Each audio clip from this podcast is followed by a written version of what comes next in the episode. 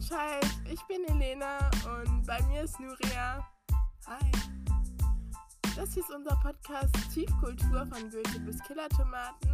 Und heute geht es um ein Buch, das Nuria und ich beide zum ersten Mal gelesen haben, als wir in die Pubertät reingekommen sind und sehr viel bedeutet hat und was jetzt gerade wieder sehr viel Popularität erhält. Und zwar die Tribute von Panem, beziehungsweise das erste Buch, The Hunger Games oder auf Deutsch Tödliche Spiele. Also bevor wir reinstarten in das Buch, gibt es wie immer von mir eine kleine Zusammenfassung vom Plot. Das geht natürlich nicht ohne Spoiler, also falls ihr zu dem 1% der Menschheit gehört, die weder Film gesehen noch Buch gelesen haben und auch kein Interesse daran haben, gespoilert zu werden, dann müsst ihr leider an dieser Stelle die Folge abbrechen und am besten in eine andere reinhören. Außerdem habe ich vorweg eine kleine Inhaltswarnung, die gar nicht so klein ist. Wir streifen Themen sehr intensiv wie Brutalität, Mord an Kindern und auch äh, Suizid. Ja, Genau, das vorweg. Das ist zwar ein Jugendbuch, und wie du schon gesagt hast, haben wir es beide gelesen, als wir gerade in die Pubertät gekommen sind. Also ist eine Weile her. Aber das ist echt nicht ohne. Ich fasse es jetzt einmal zusammen kurz und dann können wir ja mal darüber sprechen, wie du das wahrgenommen hast damals, weil als ich es jetzt nochmal gelesen habe, kam es mir viel brutaler und viel heftiger vor als damals mir kam es damals schon sehr brutal vor. Äh, dazu habe ich eine Anekdote, aber die kann ich ja später erzählen. Okay, dann gehen wir jetzt erstmal in die Zusammenfassung. Und zwar sind wir, wie der Name die Tribute von Panem verrät, in Panem. Panem ist ein neuer Staat, der auf dem Gebiet der heutigen USA liegt. Danach lässt sich schon schließen, dass das Ganze in der Zukunft spielt, wo die Welt durch verschiedene Naturkatastrophen und Kriege zerstört wurde und das eigentlich alles ist, was übrig ist von der Welt. Und Panem wurde eingeteilt in das Kapitol und 13 Distrikte. Das Kapitol ist der Regierungssitz, wo die ganzen reichen Leute sind, die Regierungsleute. Und von diesen 13 Distrikten sind aber nur noch 12 bewohnt, weil der 13. im Krieg zerstört wurde. Und einmal im Jahr finden die sogenannten Hungerspiele statt, nachdem auch der erste, das erste Buch benannt wurde. Das ist quasi eine Machtdemonstration vom Kapitol, die einmal im Jahr halt zeigen wollen, hey, wir haben hier die Hosen an, wir können mit euch machen, was ihr wollt, Aufstände lohnen sich nicht. Da läuft es so, dass pro Distrikt zwei Tribute also zwei Kinder zwischen 12 und 18 Jahren ausgelost werden, ein männliches Kind und ein weibliches Kind. Also haben wir insgesamt 24 Tribute aus ganz Panem und die werden dann zusammen in eine Arena geschmissen. Und es gibt nur einen Sieger und Siegen tut schlichtweg, wer überlebt. Wir begleiten im ersten Buch Katniss Everdeen im Jahr der 74. Spiele, die über einige Verwicklungen dann als Tribut am Ende feststeht und in die Arena gehen soll. Sie wird begleitet von Peter Millark, der männliche Tribut diesen Jahres. Und eigentlich haben sie recht gute Chancen tatsächlich von Anfang an, obwohl sie aus Distrikt 12 kommen. Und man kann prinzipiell sagen, dass die Distrikte immer ärmer werden, je höher die Zahl wird. Also Distrikt 1 ist eigentlich echt noch ganz gut dran, während Distrikt 12 ja, da wird gehungert, schlichtweg. Und ähm, Peter kommt noch aus einer der wohlhabenderen Familien von Distrikt 12, aber Katniss Familie geht es wirklich nicht gut. Trotzdem haben sie recht gute Chancen zu Beginn der Spiele, weil sie sehr gut dargestellt werden. Im, im Vorhinein haben dann dieses sehr bekannte Outfit, was dann irgendwie Feuer fängt und dann wird sie immer das Mädchen, das in Flammen steht, genannt und so. Und der, einer der großen Punkte bei diesen Hungerspielen ist halt, dass es Sponsoren gibt. Also wenn irgendjemand reich ist im Kapitol, sich denkt, hey, die ist eigentlich ganz cool, ich will, dass die gewinnt, dann kann man den ähm, Geschenke schicken in die Arena. Und dadurch, dass sie eigentlich ganz gut dasteht am Anfang und auch ähm, eine ziemlich gute Bewertung von den sogenannten Spielemachern bekommen hat, ähm, jedes jeder Tribut hat einmal die Chance, sein Können zu zeigen und bekommt dann halt eine Punktzahl, die dann auch öffentlich bekannt gegeben wird. Es sind deren Chancen zu Anfang gar nicht so schlecht. Trotzdem gibt es die sogenannten Karrieretribute, deren ganzes Leben eigentlich darauf abzielt, irgendwann in der Arena zu sein, die also richtig dafür trainieren, in die Arena zu gehen. Das sind dann die Tribute von den ersten paar Distrikten, für die es eine richtige Ehre ist, da, da zu sein. Das ist natürlich für Katniss und Peter jetzt eher nicht so. Kurz vor den Spielen gibt Peter dann öffentlich seine Liebe zu Katniss zu, wobei ähm, Katniss die Protagonistin und die Ich-Erzählerin ist der Geschichte und eigentlich nur denkt, dass das Ganze Taktik ist, also sie denkt sich nicht so viel dabei. Ja, soweit. Dann beginnen die Spiele tatsächlich. Es gibt viel Spannung, viel Drama, viel Brutalität und Katniss und Peter sind zu Beginn keine Verbündete. Also die sind nicht wirklich eng befreundet gewesen vorher oder generell befreundet gewesen und haben auch in der Arena erstmal nichts miteinander zu tun, bis es eine Regeländerung gibt, und zwar beschließen die Spielemacher aufgrund der vermeintlichen Liebe zwischen Katniss und Peter, dass dieses Jahr ähm, beide Tribute eines Distrikts gemeinsam gewinnen können. Also wenn die letzten zwei Überlebenden aus dem gleichen Distrikt kommen, dann sind beide Sieger. Dann sucht Katniss tatsächlich Peter, weil sie ja dann den, ja, ne, weil dann die Möglichkeit besteht, dass beide gewinnen können. Findet ihn auch, allerdings ist er lebensgefährlich verletzt dann pflegt sie ihn und es gibt wieder viel Spannung und viel Kampf. Und zu guter Letzt sind dann Katniss und Peter tatsächlich die beiden letzten Lebenden und denken natürlich, hey, die Spiele sind beendet, wir haben es geschafft, Happy End, wow, so toll. Allerdings wird dann die Regel widerrufen. Und die beiden stehen jetzt vor der Situation, dass der eine den anderen töten muss, um die Spiele zu beenden. Und dann kommt es zum großen Showdown. Katniss ähm, schlägt vor, dass beide Beeren zu sich nehmen, von denen sie wissen, dass sie giftig, ist, äh, giftig sind. Das heißt, sie wollen sich gleichzeitig suizidieren, um halt ein Zeichen zu setzen, dass es keine Sieger gibt bei den diesjährigen Hungerspielen. Und so wird das Kapitol dann gezwungen, klein beizugeben, doch beide siegen zu lassen. Aber ab dem Moment ist natürlich Katniss mit der Regierung auf dem Kriegsfuß. Und das ist das Ende des ersten Buches und des ersten Films. Wobei man am Ende noch nicht weiß, dass sie mit der Regierung auf dem Kriegsfuß ist. Also man ist erstmal froh, dass beide lebend aus den Spielen gekommen sind und dann wird halt, muss Katniss Peter halt sagen, dass sie nicht in ihn verliebt ist und dass alles nur Taktik war. Im Laufe des Buches gibt es diese Liebesgeschichte zwischen Katniss und Peter, aber bei ihr ist, sie ist noch nicht so überzeugt davon und sie spielt das alles eher. Und bei ihm hat man schon das Gefühl, dass er das ernst meint. Was auch noch wichtig ist, ist, dass bei den Verlosungen von den Spielen von 12 bis 18 äh, kann man Tribut werden und jedes Jahr, dass man älter wird, kommt ein Los mehr. Man kann aber auch Lose gegen sowas wie Essen oder Arbeit eintauschen.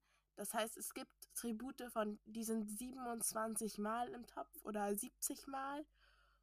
Und die, Tribute, die wohlhabender sind, die sowas nicht nötig haben, sind dann halt weniger im Topf. Katniss' kleine Schwester Prim ist nur einmal im Topf, weil Katniss alles auf sich genommen hat und alle Lose, die sie eingetauscht hat, für sich quasi eingetauscht hat und nicht für Prim. Prim ist gerade zwölf Jahre alt geworden und die ist genau nur einmal im Topf. Das heißt, es war super unwahrscheinlich, dass sie gezogen worden wird. Sie wird dann aber gezogen und Katniss meldet sich freiwillig. Und das ist auch der Grund, warum sie dann beliebt ist und ganz viele Chancen hat, weil der zwölfte Distrikt noch nie, also noch nie ein Tribut hatte, das sich freiwillig zu den Spielen gemeldet hat. Und das quasi ganz neu ist. Wobei man sich auch fragen kann, warum wurde Prims Name gezogen? Also dazu habe ich auch einige Theorien gehört. Das können wir vielleicht auch am Ende diskutieren. Ja, Okay. hast du Ich, dich das äh, mal nie gefragt? Ich hab, naja, es ist halt unwahrscheinlich, wenn man sich vorstellt, wie viele Namen in diesem Topf sind, aber die Wahrscheinlichkeit ist ja nicht gleich null. Also einmal ist ja ihr Name drin. Aber lass uns das später diskutieren. Okay, okay.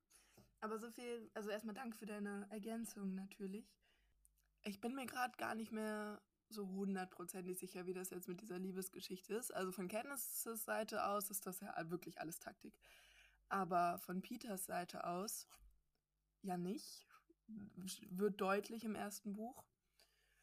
Aber sie denkt ja trotzdem den Großteil der Zeit, dass es auch von seiner Seite aus Taktik ist. Dass, also sie, sie denkt die ganze Zeit, ja, äh, er macht das halt, um unsere Chancen zu erhöhen. Von daher ist das für sie gar nicht so ein großes Ding am Ende, dass sie ihm halt irgendwie verkündet, dass sie nichts von ihm will. Ja, schon. Man muss dazu aber sagen, dass Katniss generell ein Mensch ist, der irgendwie keine sozialen Bindungen richtig ernst nimmt oder immer denkt, ja, das sind doch nicht meine Freunde oder so, egal wie offensichtlich das ist. Also zum Beispiel ähm, wird ja ihr im Buch im Gegensatz zum Film die Brosche von ihrer Freundin, ich nenne sie jetzt einfach mal so, Meg, ähm, gegeben. Und das ist eine Brosche aus Gold und die wurde ihr vererbt von ihrer Großmutter. So. Und, und als sie dann äh, besucht wurde von Meg vor den Spielen, da gibt es so eine Zeit, da dürfen die so Familie und Freunde, dürfen die da besuchen. Und sie wird dann besucht, kurz vor den Spielen. Und Meg ist so, ich bin so traurig, dass du gehst und fängt an zu weinen und gibt ihr dieses Erbstück von ihrer Großmutter. Und Katniss ist so, ja, es ist so nett von ihr, dass sie mir dieses Erbstück gibt. Wir hängen eigentlich auch die ganze Zeit in der Schule zusammen eigentlich machen wir auch ganz viel zusammen, aber es ist so schade, dass ich keine Freunde habe und dass wir eigentlich nicht befreundet sind. Und so ist halt auch der Rest des Buches. Also egal, was man für Katniss macht, sie ist immer so, ja, nee. Also das kann er ja nicht ernst meinen, wenn er sagt, er hat Gefühle für mich. Und ja, die machen mir gerade Komplimente, aber die machen das bestimmt nur, damit sie dann als nett erscheinen würden. Ja, das stimmt. Sie ist also, sehr desillusioniert, was, was sich selber angeht, was eigentlich echt also ich finde es überraschend, weil das spricht ja eigentlich von einem extrem niedrigen Selbstwertgefühl, was aber in keinem anderen Aspekt ihres Lebens rüberkommt, sondern nur in dieser einen Sache. Also es ist irgendwie ein bisschen konträr zum Rest ihrer Persönlichkeit. Hm, finde ich nicht, weil ich glaube, sie hat sich einfach extrem daran gewöhnt, alleine zu sein. Also ihre Mutter ist ja nach dem Tod ihres Vaters, Vaters im Bergbau extrem depressiv gewesen und hat gar nichts gemacht. Und Cat ist die Einzige, die, die auf ihre kleine Schwester aufpasst. Sie macht alles.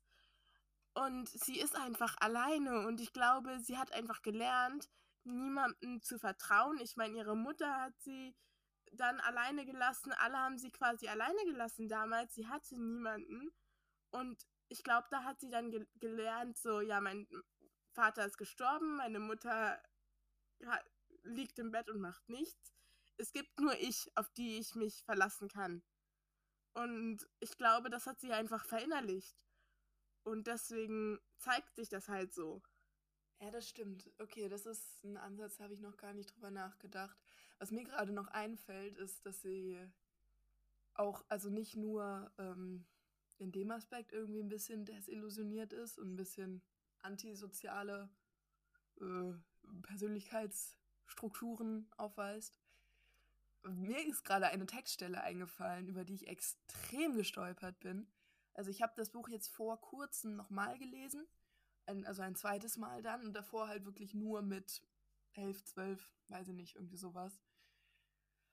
Und da gibt es eine Textstelle, da wird über den Kater von ihrer kleinen Schwester berichtet und wie der zu, zur Familie gekommen ist.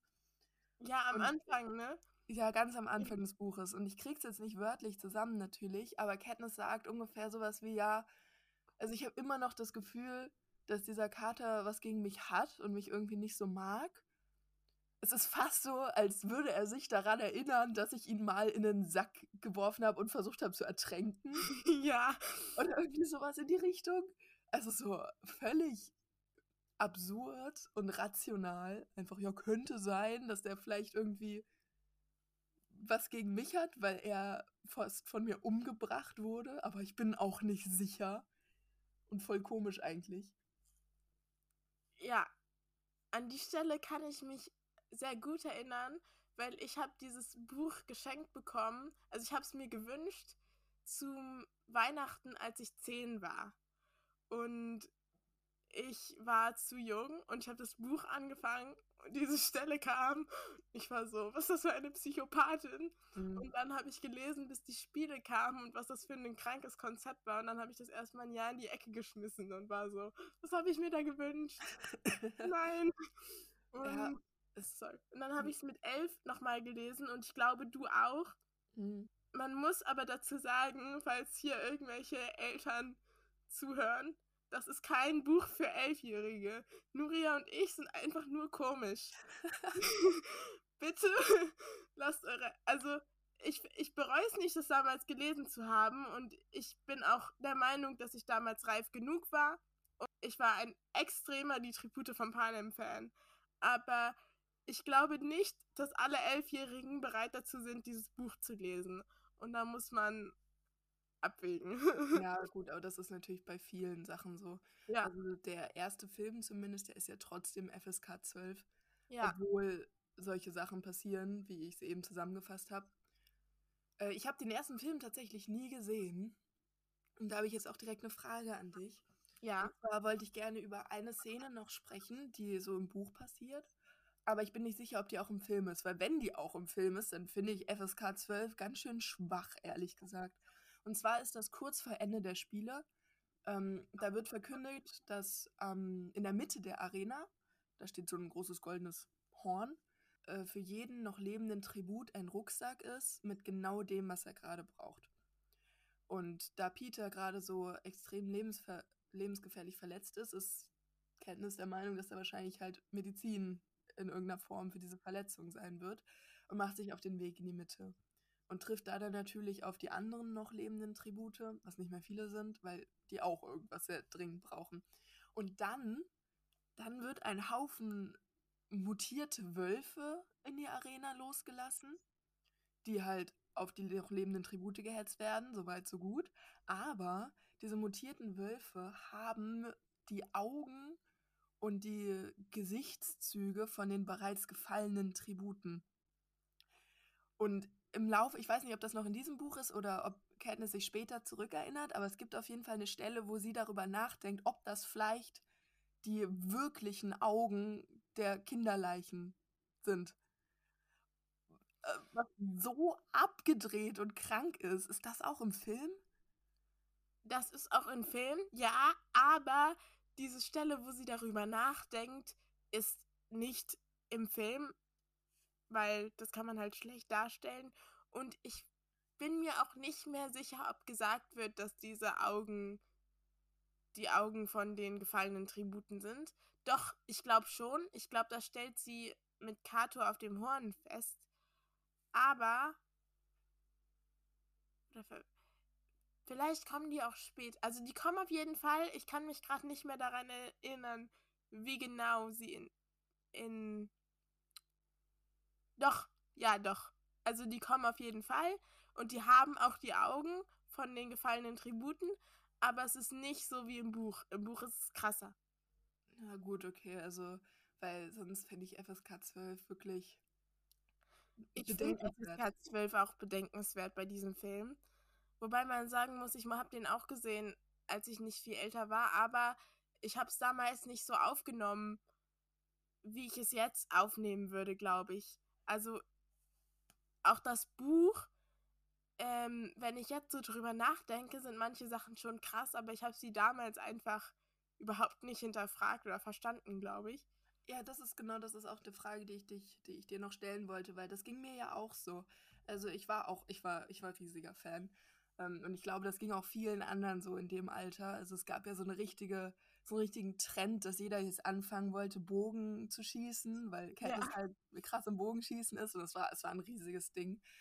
Ähm, aber dann, als ich es jetzt letztes Jahr nochmal gelesen habe, bin ich da schon drüber gestolpert und dachte mir so, hm, weiß ich nicht, wie, wie gut das ist.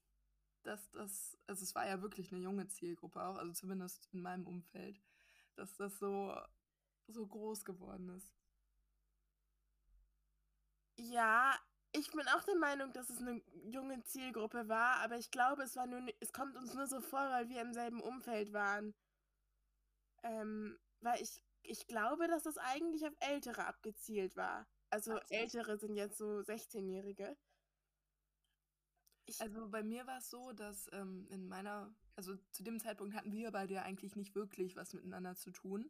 Das stimmt. Und in meiner, in meiner Freundesgruppe ging es dann tatsächlich so weit, dass wir beschlossen haben, ähm, den Film oder das Buch auch zu verfilmen. Es ist nie dazu gekommen, leider. Es gibt keine Filmaufnahmen, aber es gab schon ein Drehbuch.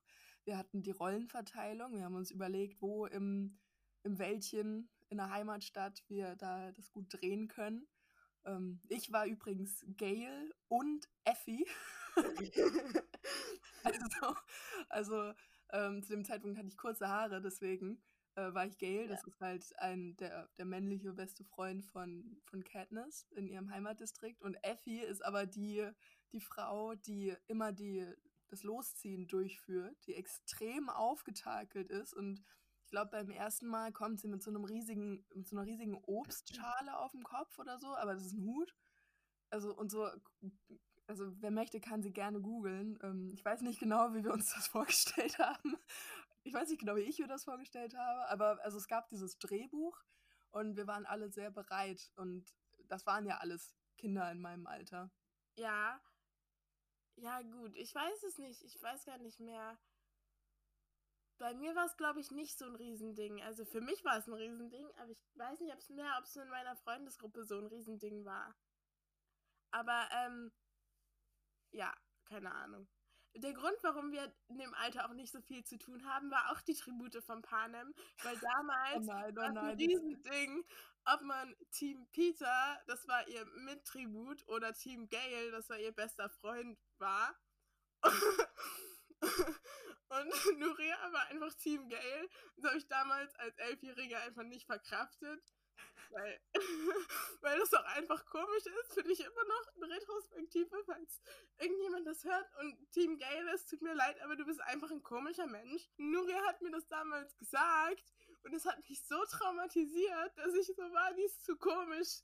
Ich will nichts zu dir zu tun haben jetzt. Also ich habe das Gefühl, ich muss mich rechtfertigen. Ich, ähm, nur ganz kurz vorher, ich habe zum jetzigen Zeitpunkt das dritte Buch noch nicht gerereadet, also nicht nochmal gelesen und ich weiß kaum noch, was da passiert. Das heißt, ich kann jetzt nur von Buch 1 und 2 sprechen, ja? Und ich glaube, mein Problem ist, dass Peter, weiß ich nicht, also ihr müsst euch vorstellen, die 11-, 12-jährige Nuria war noch ein bisschen krasser antiromantisch als, als ich jetzt. Also, ich meine, so von wegen, ja, äh, Peter sagt die ganze Zeit so komische Sachen und er ist die ganze Zeit so voll verliebt und äh, voll das Weichei, voll langweilig. Ich glaube, so war ich halt drauf. Und zusätzlich gab es die Filme ja schon zu dem Ja. Zeitpunkt. Das heißt, wenn ich das Buch gelesen habe, hatte ich halt das Bild von den Schauspielern im Kopf. Und wenn Liam Hemsworth Peter gespielt hätte,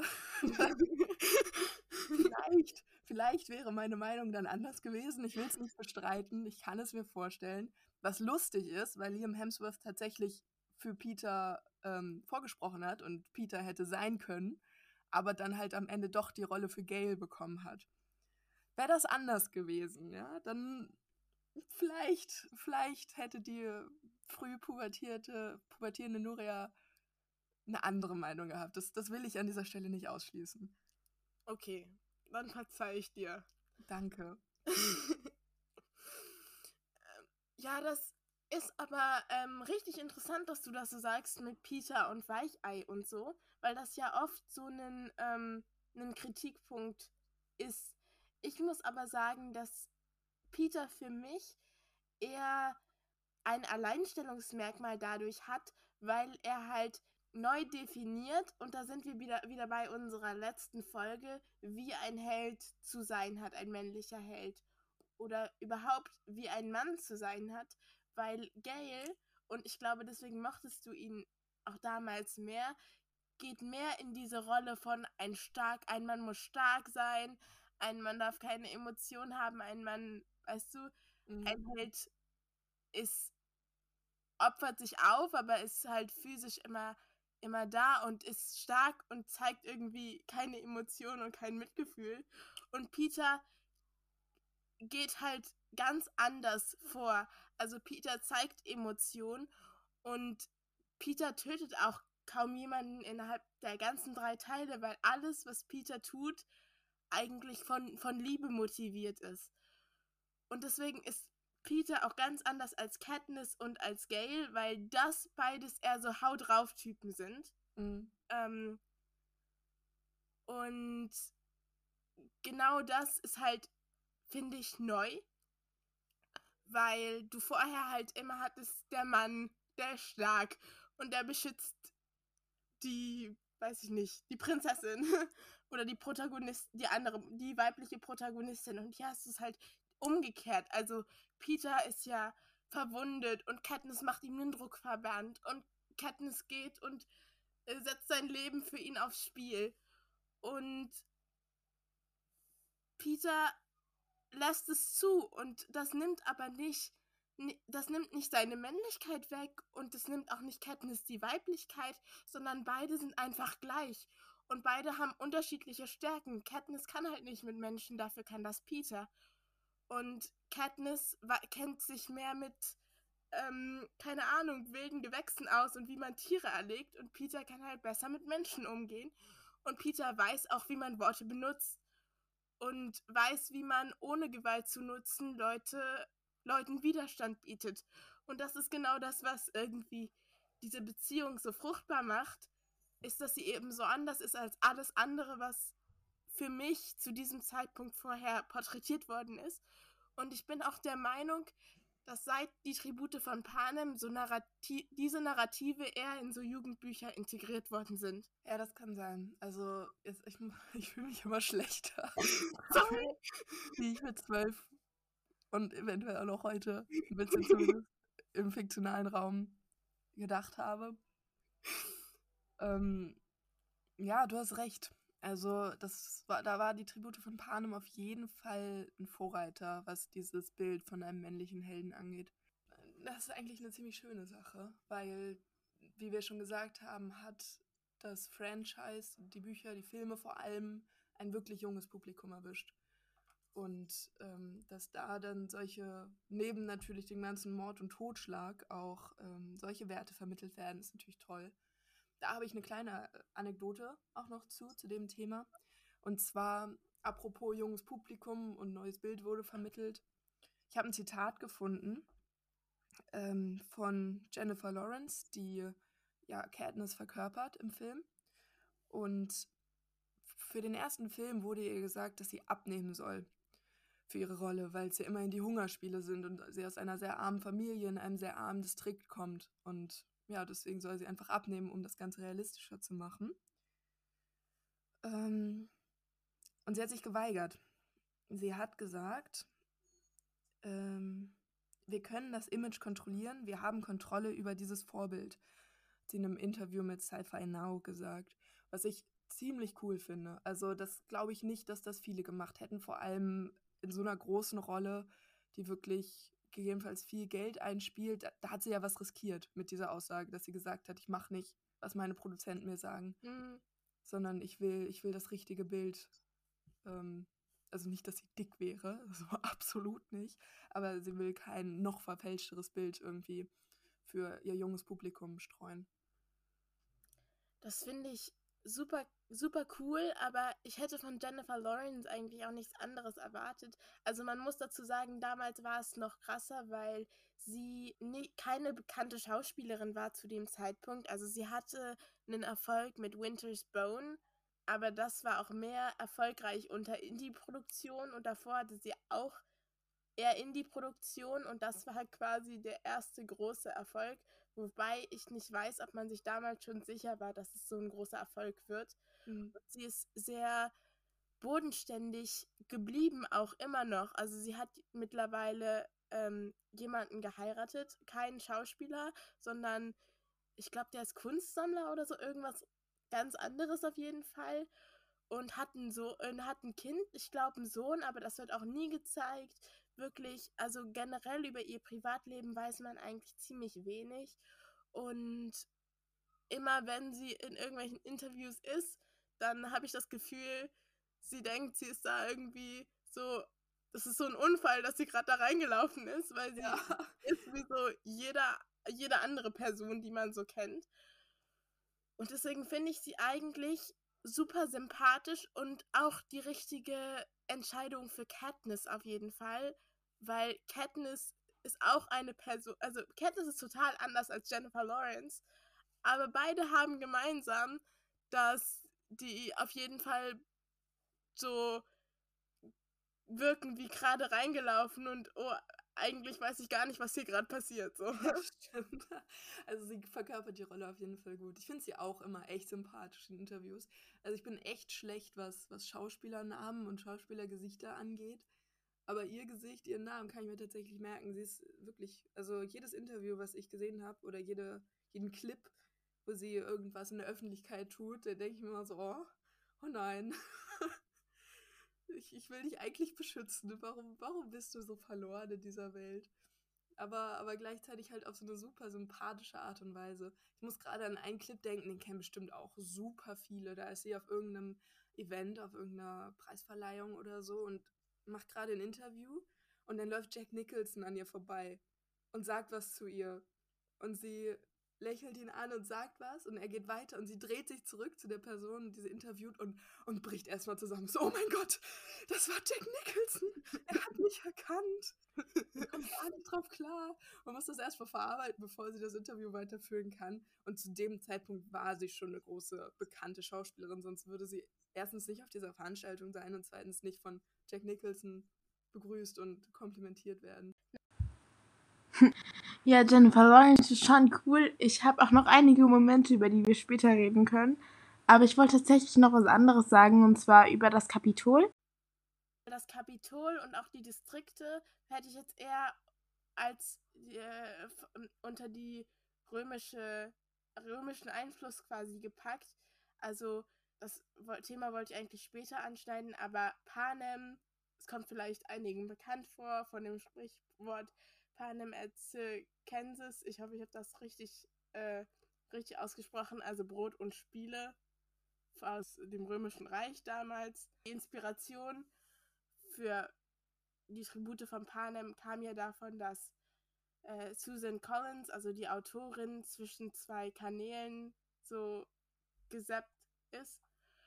Und der eine davon war ein Dokumentar über das Römische Reich und die Bonkämpfe. Und das andere war die Reality-TV-Show America's Next Top Model. Wie bist du denn auf das Buch überhaupt gekommen? Also, wenn du das nicht durch den Film passiert ist, du hast es dir ja aktiv gewünscht. Wo ich habe es mir aktiv gewünscht. Also, das war so. Das Jahr davor hat mein Bruder zu Weihnachten äh, Gregors Prophezeiung bekommen von Susan Collins. Und darauf war so ein Sticker von der Autorin von Die Tribute von Panem. Und ich war so, hä, das habe ich schon mal gehört. Und das ist bestimmt was, das mich interessieren könnte. Und dann habe ich zu meiner Oma gesagt, ey, kannst du mir dieses Buch kaufen? Weil das ist, glaube ich, cool. Und meine Oma war so, ja. Und dann habe ich es nächstes Jahr Weihnachten bekommen. Oder irgendwie so. Ich glaube, ich weiß es nicht. Aber ja, ich glaube, ich habe sogar dann nächstes Jahr Weihnachten bekommen. Und ich hatte aber, ich habe das irgendwie gesagt und sie hat halt zugehört ähm, und hat mir das gekauft, aber ich hatte es schon wieder vergessen. Ich habe mich null damit auseinandergesetzt. Und ja, das war, da war ich neun, als ich mir das dann ge gewünscht habe, quasi, wenn es das Jahr davor Weihnachten war. Und als ich zehn war, habe ich das dann zu Weihnachten bekommen. Und dann habe ich das angefangen zu lesen und dachte mir so, hm, vielleicht bin ich doch zu jung, weil das ist schon ganz schön krank. Mhm und hab's dann so in die Ecke geschmissen und war traumatisiert. Und dann ein Jahr später habe ich es wieder, wieder aus meinem Schrank genommen und geliebt. Witzig. Ja, bei mir war es auch sehr zufällig. Also, boah, jetzt, jetzt. Also ich wusste ja offensichtlich schon, dass Filme existieren, anscheinend. Aber ich weiß nicht, ob ich diese Filme von Anfang an auch mit den Büchern assoziiert habe oder ob ich das dann erst gecheckt habe, dass das zusammengehört. Weil die heißen ja auch unterschiedlich, die Bücher und die Filme. Also bis auf die Tribute von Panem natürlich. Der Untertitel ist anders. kann ich jetzt ehrlich nicht mehr rekonstruieren, wie genau das war. Aber bei mir war es auf jeden Fall so, dass ich die in der Schulbücherei entdeckt habe. Und da hatte ich halt gerade eine Phase, wo ich alle Bücher, die ich zu Hause hatte, so gelesen habe. Und ich habe eigentlich die Schulbücherei durchgelesen, so, weil die waren nicht groß. Und da gab es halt dieses eine Regal bis zwölf und dann das andere Regal ab zwölf. Und ich war dann halt so elf. Ne? Und da habe ich mich schon zu cool gefühlt, um Bücher bis zwölf zu lesen. Und dann habe ich eigentlich tatsächlich in diesem Regal ab zwölf halt vorne angefangen und das Ding durchgelesen. So ziemlich. Und ähm, da standen dann halt auch diese Bücher drin. Und ich kannte auch Gregor. Ich meine, ich habe die auch als erstes gelesen, weil die dann im Regal bis zwölf standen.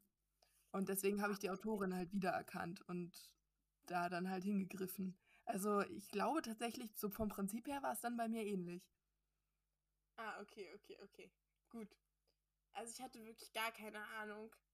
Ich finde auch, dass Susan Collins gut diese Verbindung von Reality TV und Gladiatorenkämpfen geschaffen hat. Also die, der Einfluss von Gladiatorenkämpfen ist ja von Anfang an irgendwie klar, weil das Land heißt Panem. So, obviously. Mhm. Und, ähm, also Panem ist Latein für Brot. Ähm, und es sind die Hungerspiele und Brot und Spiele und so. Mhm. Aber ähm, gleichzeitig hast du halt dieses total extravagante und, und ja, realitätsferne im Kapitol. Und auch diese Hungerspiele, die ja total, also sensationsgeil übertragen werden, was ja scheint wie, wie ganz weit in der Zukunft, aber wenn man sich so Dinge anguckt wie Dschungelcamp oder so, ich meine, klar ist was ganz anderes, aber da geiern ja Leute auch drauf, die zu sehen. Oder ich meine, du und ich, wir gucken auch oft Trash-TV zusammen. Wir gucken gerade Too Hot to Handle. Hallo, soll ich auch würde ich einfach so droppen? Geheimnis. Und ich meine, da, also da kann ich das schon nachvollziehen, dass man das irgendwann so auf die Spitze treibt, weißt du? Ja, auf jeden Fall. Ja. Ich finde es ganz interessant. Ich habe tatsächlich auch das gelesen mit dem Hin- und Herschalten zwischen zwei Sendern und dann der Idee haben.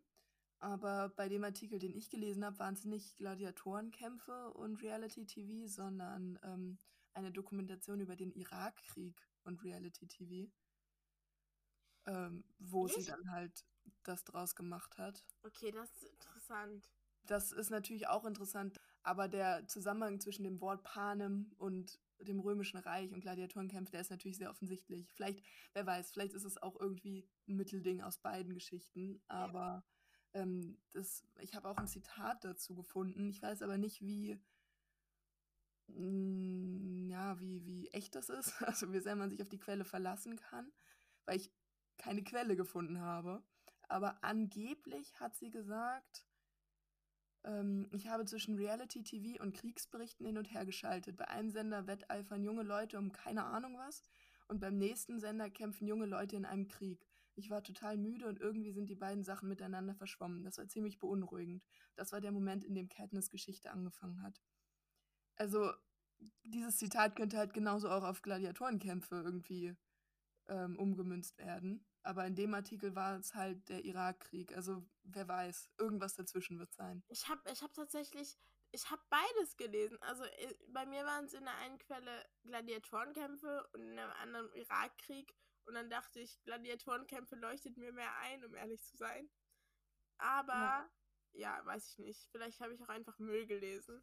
Hm, ja, vielleicht habe ich Müll gelesen. Das ist halt immer das Problem bei sowas Populärem ja. wie die Tribute von Panem, wo es tausend Buzzfeed-Artikel drüber gibt. Ja. Da werden natürlich auch die Quellen schnell schwammig und nicht nachvollziehbar, ob die ja. jetzt wirklich echt sind. Aber wenn, wenn so viele Quellen etwas in die Richtung berichten, dann können wir uns, glaube ich, relativ sicher sein, dass irgendwo dazwischen die Wahrheit steckt. Ja.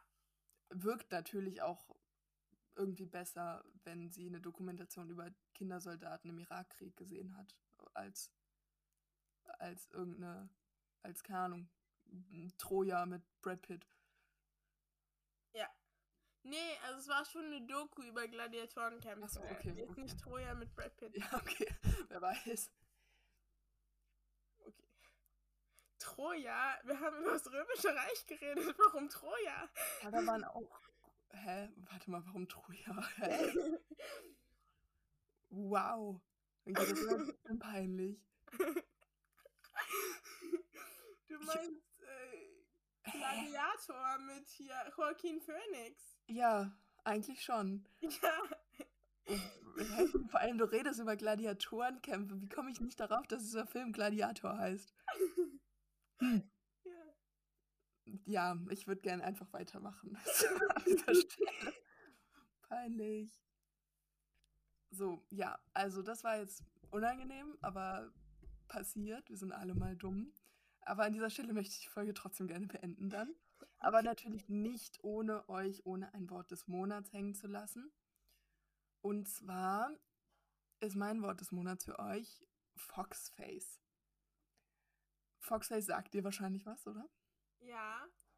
Das ist ähm, der Name von einem Tribut aus den ersten Spielen. Ich denke mal, ich vermute, auf Deutsch heißt sie Fuchsgesicht. Ja, sie heißt Fuchsgesicht. Okay, also da ist die Übersetzung. Hast du die anscheinend gut Tribute gelaufen. von Panem diesmal auf Englisch gelesen? Ja, Finde ich richtig krass. Ich habe tatsächlich das erste Buch ähm, mir dann auch auf Englisch gekauft, als ich es auf Deutsch gelesen habe. Und kurze Anekdote, wir wollten es eigentlich gerade beenden. Und ich habe dann angefangen, die ersten Kapitel auf Englisch zu lesen, aber ich war in der fünften Klasse damals. Ich konnte nicht so gut Englisch. Und tatsächlich habe ich so herausgefunden, dass es auf Englisch auch Vergangenheiten gibt, was sehr komisch klingt, weil natürlich gibt es Vergangenheiten, aber damals war mein, ähm, war mir, war das sehr mindblowing. Und dann habe ich die ganzen Vergangenheiten auswendig gelernt und dann konnte ich sie schon, als sie rangekommen sind. Und oh, Streber. ja, voll gut. Aber ich, ich war richtig, also das war ja gar nicht, es hat mich halt wirklich interessiert, weil ich wollte die Tribute von Panem zu Ende lesen auf Englisch. Und ähm, ich habe es tatsächlich dann nie auf Englisch gelesen, weil jedes Mal, wenn ich anfange, sehe ich einfach die Notizen von der elfjährigen Elena, wie sie dann da, daneben geschrieben wie sich irgendwelche Strukturen äh, so markiert hat und so. Und, ähm, und dann richtig bemüht war, die englischen Vokabeln zu lernen, weil sie das unbedingt lesen wollte. Ja. Also, nur mal ganz kurz, ich finde es gerade ein bisschen überraschend, dass du nicht, dich nicht dran erinnerst, aber du hast mir dieses Buch ausgeliehen. Ich habe dein Buch gelesen. Englische? Ich habe ich hab die Notizen auch gesehen und ich fand sie sehr süß. Ja, aber okay, stimmt. Ich habe das, ich habe das. Äh, ja, du hast mir gesagt, dass du, dass ich genau sehen kann, wie weit du so Englisch Ja, genau. Das sind irgendwie die ersten Kapitel oder so. Ja, viel ist es nicht. So, ja, also vielen Dank für diese Anekdote. Allerdings ist mir gerade aufgefallen, dass unser Wort des Monats doch nicht Foxface ist, weil ich Sachen durcheinander geworfen habe. Sondern unser Wort des Monats ist Thunfisch. Thunfisch? Warum Ja. Thunfisch? Warum Thunfisch? Ach, vielen Dank für diese Frage.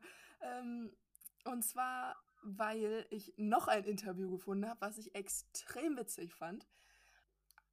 Ich hatte jetzt ein Wort des Monats, das eigentlich in den zweiten Teil gehört, weil, weil der Fakt einfach zu schön ist für mich. Und zwar gibt es eine Kussszene zwischen Gail und Katniss. Und die ist auch im Film.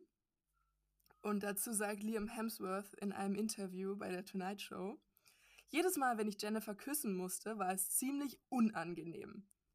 Wenn du als außenstehende Person, wenn du es als außenstehende Person siehst, wirkt es toll. Sie ist eine meiner besten Freundinnen. Ich habe sie echt gern. Aber wenn wir eine Kussszene hatten, hat sie mit Absicht Knoblauch oder Thunfisch oder irgendwas anderes ekliges gegessen. Und kurz vor der Szene hat sie dann gesagt, ich habe meine Zähne nicht geputzt. Ich habe dann nur gesagt, super, ich kann es kaum erwarten, das zu schmecken. Und das finde ich so witzig, weil diese Szene im Film äh, ja doch schon sehr romantisch wirkt. Und die Vorstellung, dass, dass Jennifer Lawrence extra irgendwas Ekliges ist, damit es unangenehm für ihren Kumpel ist, finde ich, find ich toll. Finde ich auch mega. Ähm, da, dazu fällt mir aber auch ein, ein Interview, das sie mit der Schauspielerin geführt haben, die Rue spielt, die meinte, es ist so krass, wie Jennifer Lawrence switchen kann, weil, also als Rue gestorben ist, war halt vorher ein Cut und dann hat sie ihr so einen Pupswitz erzählt und dann mussten sie weiterspielen und Rue war gestorben und lag in ihren Arm und wohl beim Cut hat sie angefangen dann zu heulen und war wieder mega krass in ihrer in ihrer Rolle drin. Also ja, schon schon krass, wie wie wie gut sie schauspielern kann anscheinend. Ähm, ich habe auch noch eine Jennifer Lawrence-Anekdote. Ich weiß, eigentlich sollte ich aufhören, aber ist mir gerade eingefallen. Ich habe ein Interview mit ihr gesehen, mit, ich glaube, Stephen Colbert, ich bin mir nicht sicher, wo sie erzählt hat, dass sie jetzt H2O auf ihrer, ähm, auf ihrer Handfläche stehen hat, als Tattoo. Und die waren so, ja, warum H2O? Und sie so, ja, weil ähm, ich wollte mir mit den beiden, meinen beiden Co-Schauspielern, also die, die Gail und Peter gespielt haben, ein Tattoo stechen lassen. Und alle Leute haben mir gesagt, dass Tattoos immer eine Bedeutung haben müssen. Und ich dachte mir, ja, ohne Wasser wäre ich halt nicht am Leben, dann nehme ich halt das Symbol für Wasser. Und die anderen haben, die anderen haben das dann nicht mehr gemacht. Also nur sie. Und sie hat sich dann H2O tätowieren lassen. Aber irgendwie die 2 ist ja klein. Die 2 ist unten. Und bei ihr ist sie aber oben. Und das ist ihr aber nicht aufgefallen. Und das hat ihr dann danach ähm, Dodge, äh, Dodge Hutchison, also der Schauspieler von Peter, gesagt. War so, yo, übrigens, deine 2 ist falsch. Und sie war so, hahaha, ich kann sowas nicht. Und so dumm. Wow. okay. Ich habe das gerade gegoogelt, weil ich sehen wollte. Das Tattoo ist ja so schlecht. ja. Also, also wir können ja vielleicht auf, auf Instagram mal ein Bild davon hochladen. Also alle Leute.